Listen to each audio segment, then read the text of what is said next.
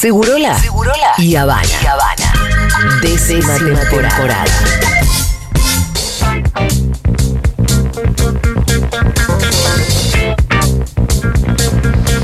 Bueno, muy bien, estamos transmitiendo desde la Feria del Libro, estamos con el Pitu Salvatierra y también en la mesa con Leila Gamba, que es la eh, directora de la editorial. ¿Está bien ese cargo? No sé ¿Viste que es el car- No hay cargos. acá en esta radio no hay raviolera? No. Bueno, La gente dice, vos sos, bueno, yo ahí medio que vos sos la dueña, Iván. organizo, sí. El director es eh, Fede. Pero Señor director. no hay, no hay, no está claro eso tampoco, ¿eh?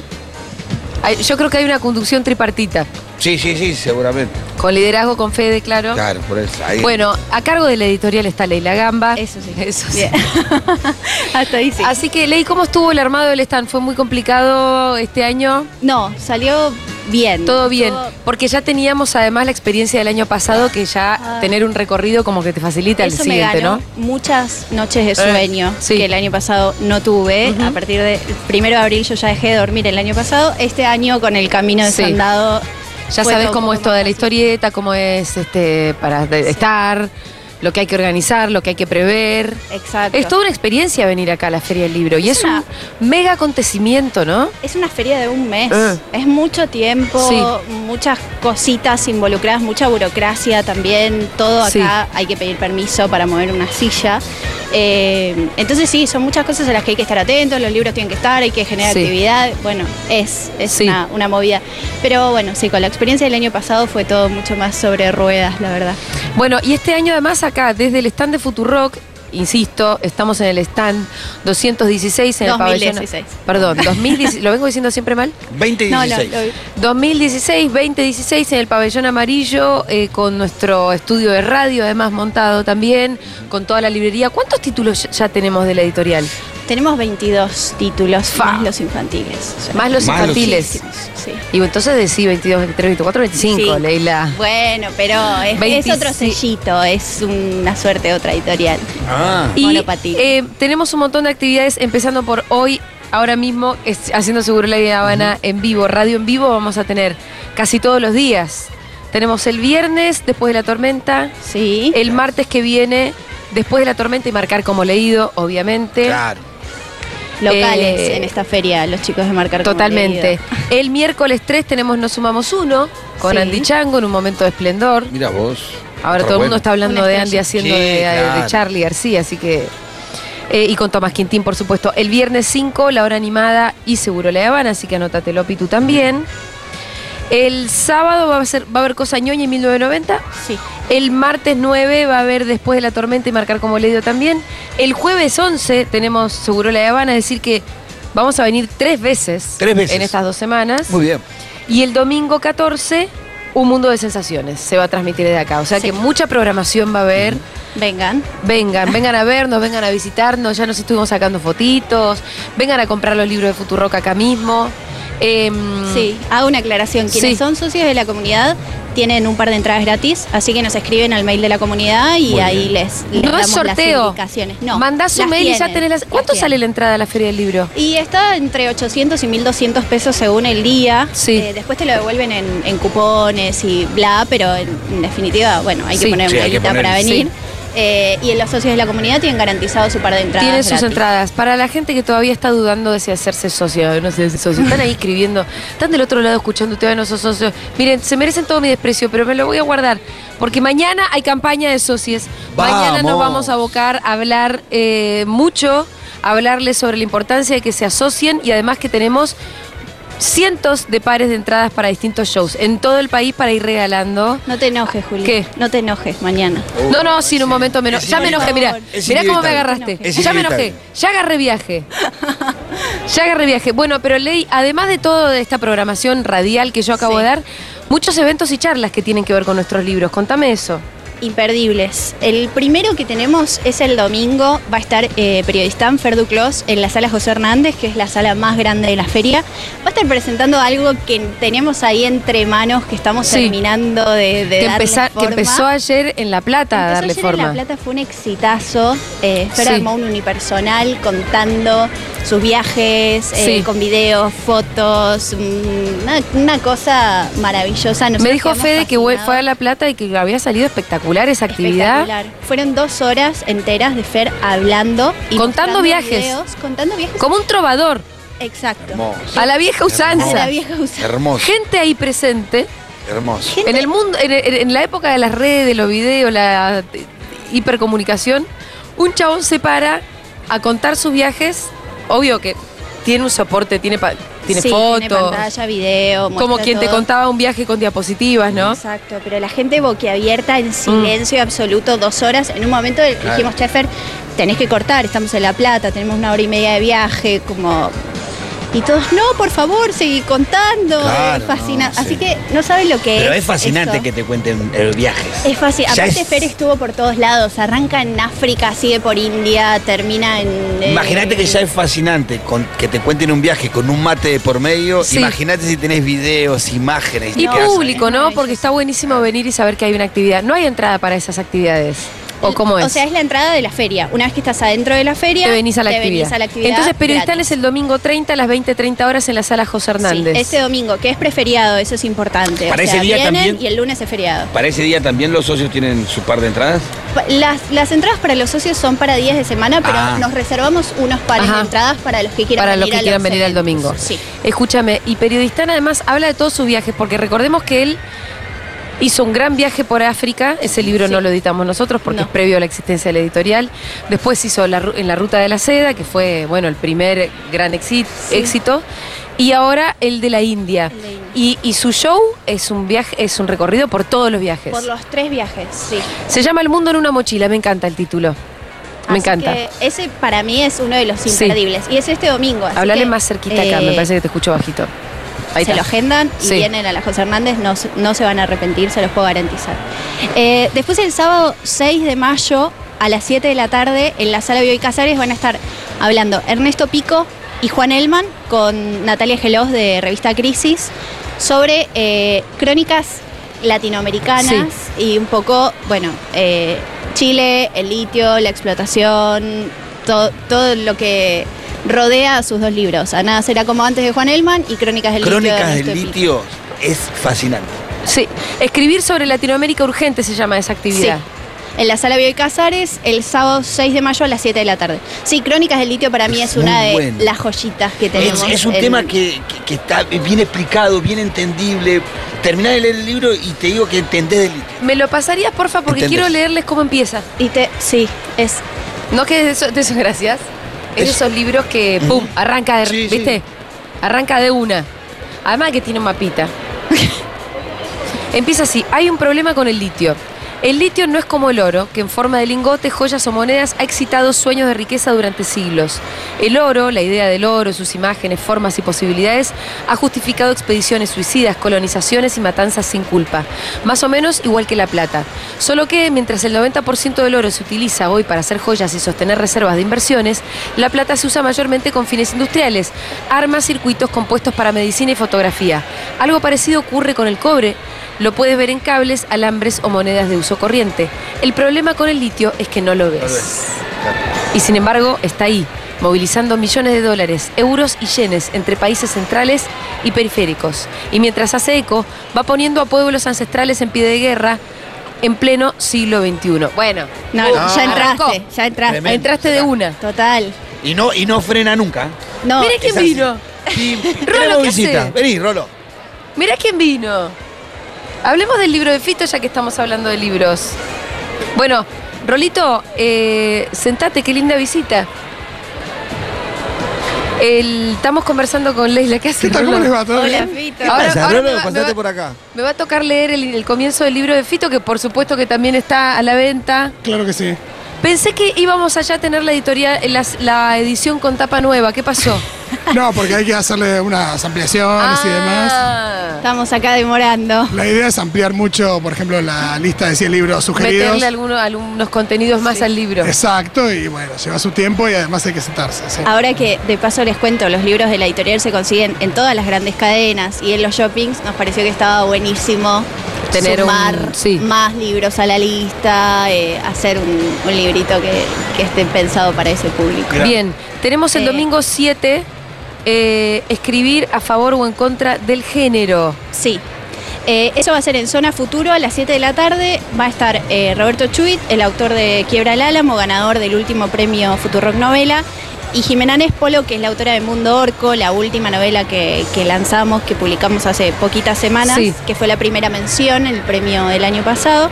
Eh, y van a estar hablando con Oliverio Coelho de esta idea, bueno, de que es un poco algo que salió en la evolución que les dio el jurado Sí. el año pasado, que son dos novelas de género. Claro.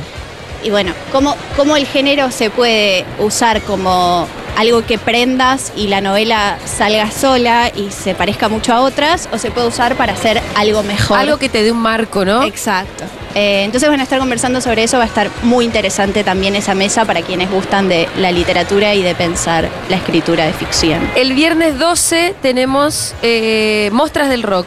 Sí, también en Zona ¿Qué es Futuro. Zona Futuro? ¿Qué cosa se llama así? Es una sala que, que hay acá, que es de la Fundación El Libro, que propone eh, actividades y encuentros interactivos eh, más diferentes a los que se hacen en la sala José Hernández o la Bioy Casares, que son más una mesa y gente con un micrófono. Esto busca algo Sí. más performático, multimedial. Eh, entonces lo que van a hacer las muestras va a ser Barbie va a contar relatos que no están incluidos en el libro, Ajá. relatos nuevos, y Power Paula va a dibujar en vivo eh, con Y se va a proyectar el y dibujo se va en a una pantalla. proyectar el dibujo mientras Barbie cuenta estos Todo relatos. lo que es narración y dibujo en vivo es. Siempre va muy bien. un. No, y además, full. no, eh, Barbie es de esas personas como Gaby y como vos, Fito, también, que cuando te, a veces te cuentan o una historia o una película, eh, lo, logran transmitir muchísimo la pasión. Sí. Eh, cuando la cuentan, ya sea en el libro o en la oralidad, lo hacen así muy bien. De hecho, hay veces que a mí me gusta más una película cuando me la cuenta Fito que cuando después la veo. Hay veces que después la veo y digo, boludo, me gustó más cuando me la contaste. Eh, Sí, sí, sí. Así que Eso- eso, eso va a estar muy bien. va eso va a estar lindo. muy bien. Y finalmente el sábado 13, Uy, acá hay un spoiler, ¿eh? Vamos a Ah. tener que meter un spoiler. Lo vamos a meter que es igual. el próximo título que Es está el por salir. próximo título que A ver. llega hoy o mañana de la imprenta. Ah, Eh, posta, va a estar acá en la. Va a estar acá, de hecho, si ven algunas estanterías vacías es porque lo está. Ah, las está esperando el libro nuevo. gusta, qué bien. nuevo. Que les voy a contar muy brevemente de qué va. Eh, es el libro que escribió Flor Halfon sobre la Ah. vida de Leonardo Fabio. Mirá Se vos. llama eh, Fabio Vigente, un recorrido por sus pasiones.